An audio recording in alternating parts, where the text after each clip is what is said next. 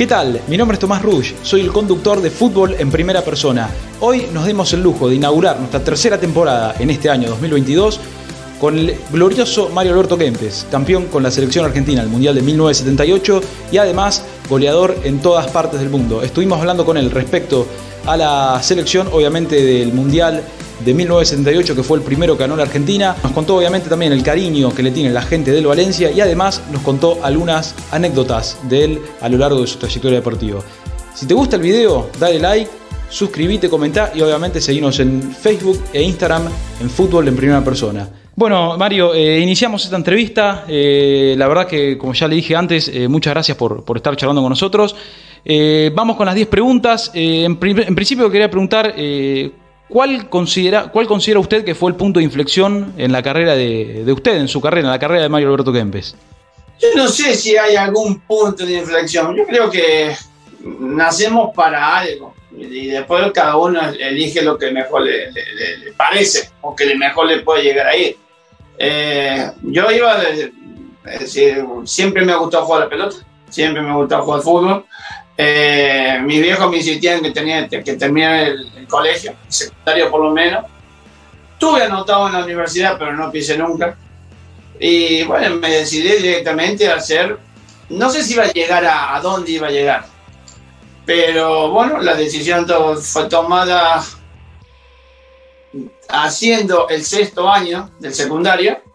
Ya viajaba a Córdoba, así que bueno, mm, eh, ya fui maquinando, bueno, maquinando, pensando en lo que más me gustaba. Y en ese momento era el fútbol.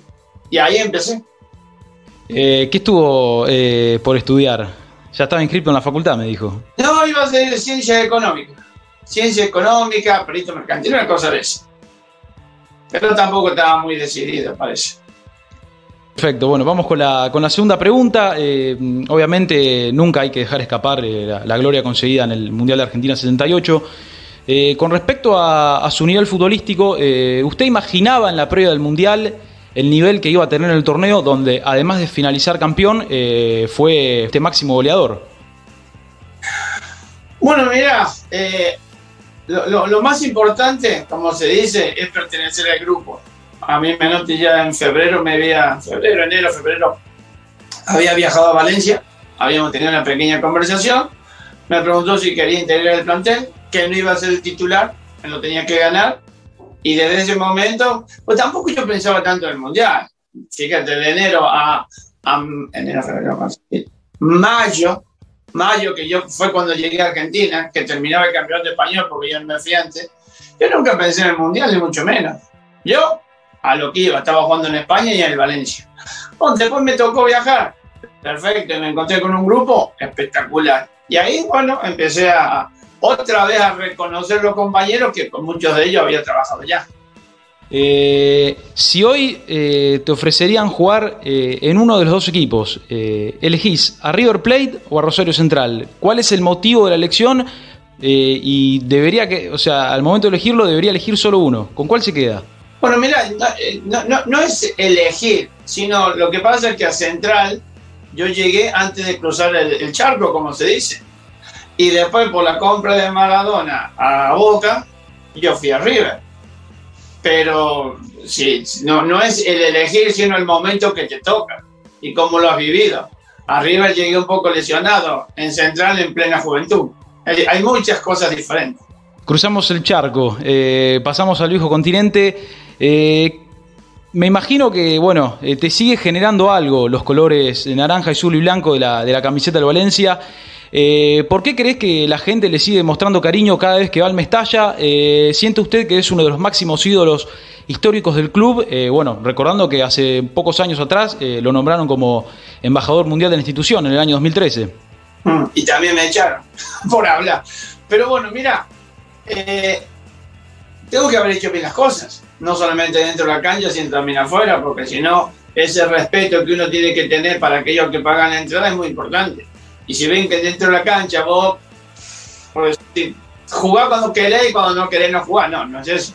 Siempre tenés que dar el todo por el todo, aunque el contrario sea mejor que vos. Yo creo que eso fue lo, bueno que, que tuvo el Valencia para conmigo y yo con el Valencia, porque ese respeto nunca se faltó. Eh, sin dudar de, sus condiciones, de sus extraordinarias condiciones como futbolista, eh, ¿qué tanto le costaría al matador adaptarse al fútbol actual, al fútbol moderno? ¿Y, cuál eh, cree usted que es la principal diferencia que nota con el fútbol jugado en su época? Antes le llevábamos nosotros la ropa prácticamente, nos llevábamos los botines, subíamos un colectivo. Hoy no, hoy ha cambiado totalmente y es para bien de los jugadores. Hoy prácticamente el jugador tiene que entrenar y descansar y ya está. Y después jugar los 10 partidos. Ah, nosotros también antes entrenábamos, jugábamos, pero los viajes no eran tan cómodos como lo pueden poner hoy, que te ponen eh, aviones a disposición. Nosotros hacíamos carretera y carretera y ruta y ruta para ir de una cancha a otra. por ejemplo, de Valencia a Bilbao, de Valencia a Madrid, a Barcelona, todo decíamos en micro.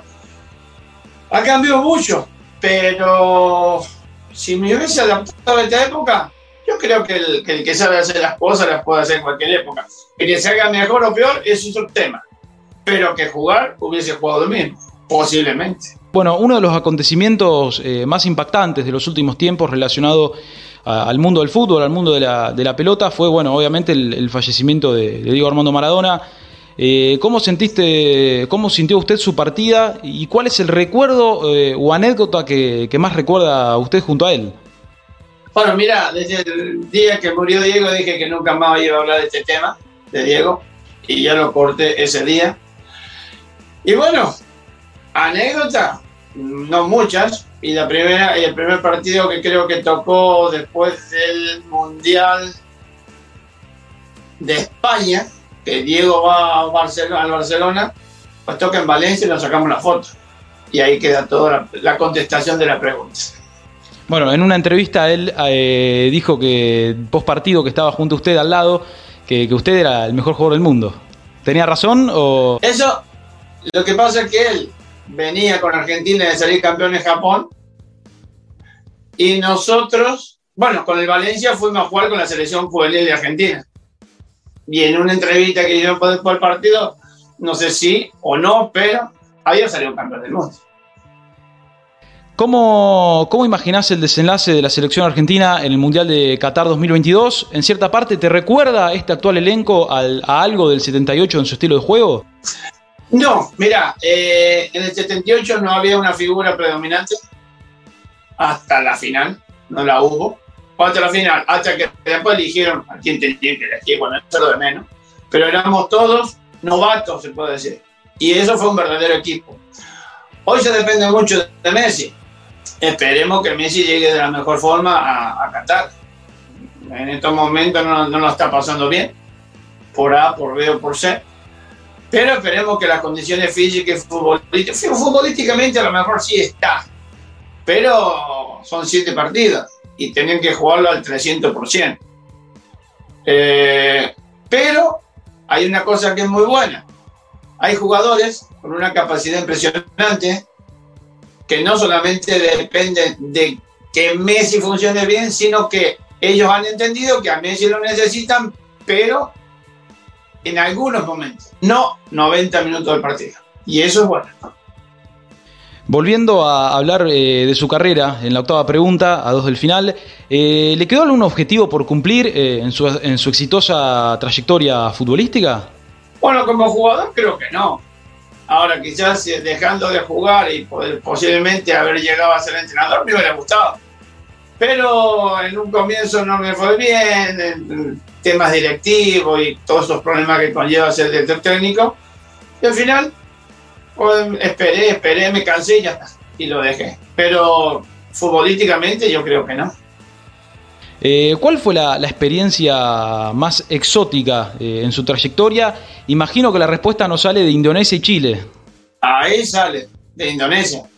Indonesia porque realmente yo había estado en Yakarta con Rosero Central, fuimos a jugar un campeonato, lo ganamos, y bueno, después nunca más ni, ni, ni pisé Asia por, por aquellos lados.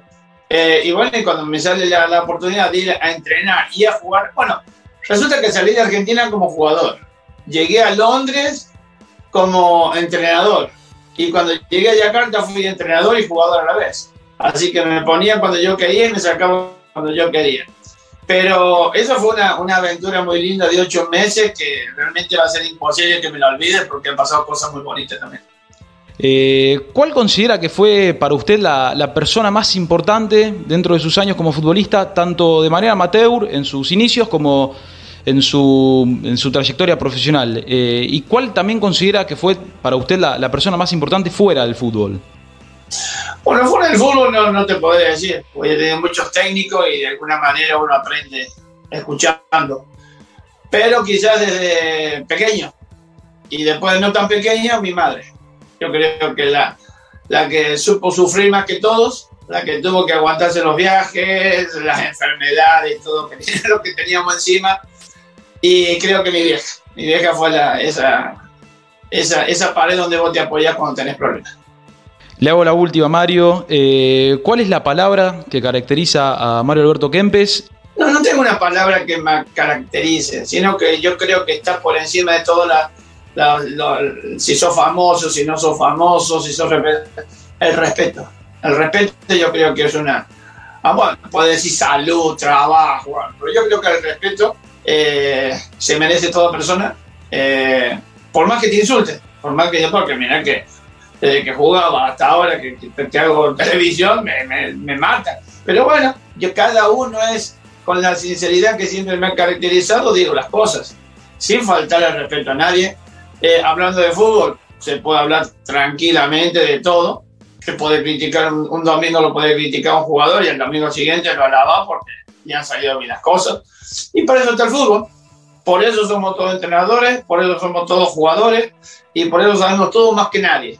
Pero a veces nos equivocamos. Me quería enfocar eh, eh, otra vez en, una elección suya. como técnico, ¿quién, ¿Cuál de los dos técnicos lo marcó más a usted? Eh, ¿Menotti o Timoteo, Carlos Timoteo Gribol, que hace poco, bueno, eh, lamentamos su fallecimiento? Lo que pasa es que, claro, Timoteo fui siendo una criatura, podemos decir. Tenía 18 años cuando fui 18, 19 años cuando fui a, a Central. Y prácticamente el viejo, como cariñosamente se le decía, pues los tenía todo ahí cuidadito. Pasa que yo viajé con mi familia y, no, no, no fue tanto el agobio. Pero sí estaba en contacto permanente con mi viejo, porque sabía lo que hacía, que dónde estaba, que todo. Las 24 horas al día sabía dónde estaba. Y estaba compinchado con mi viejo. Así que bueno, cualquier día que yo salía, que tenía permiso para salir, pues sabían perfectamente dónde estaba. Porque se llamaba teléfono, ya que mil cosas. Pero del otro lado también noté ya más más, digamos, eh, en plan selección nacional, que fue totalmente diferente porque tampoco lo tuve mucho tiempo. Lo tuve durante los dos mundiales y nada más. Bueno, Mario, eh, como le dije antes, gracias por su tiempo. hasta acá llega la, entrevista.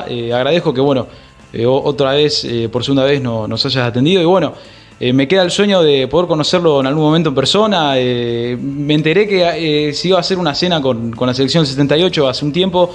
no sé si finalmente se hizo, pero bueno, ojalá que tenga la, yo la, oportunidad, después de hablar por, pantalla, por Zoom, también de, poder saludarlo en persona y bueno, obviamente que me, que me firme una camiseta. Así que nada, muchas gracias por su tiempo, lo dejo tranquilo y bueno, muchos éxitos para ustedes.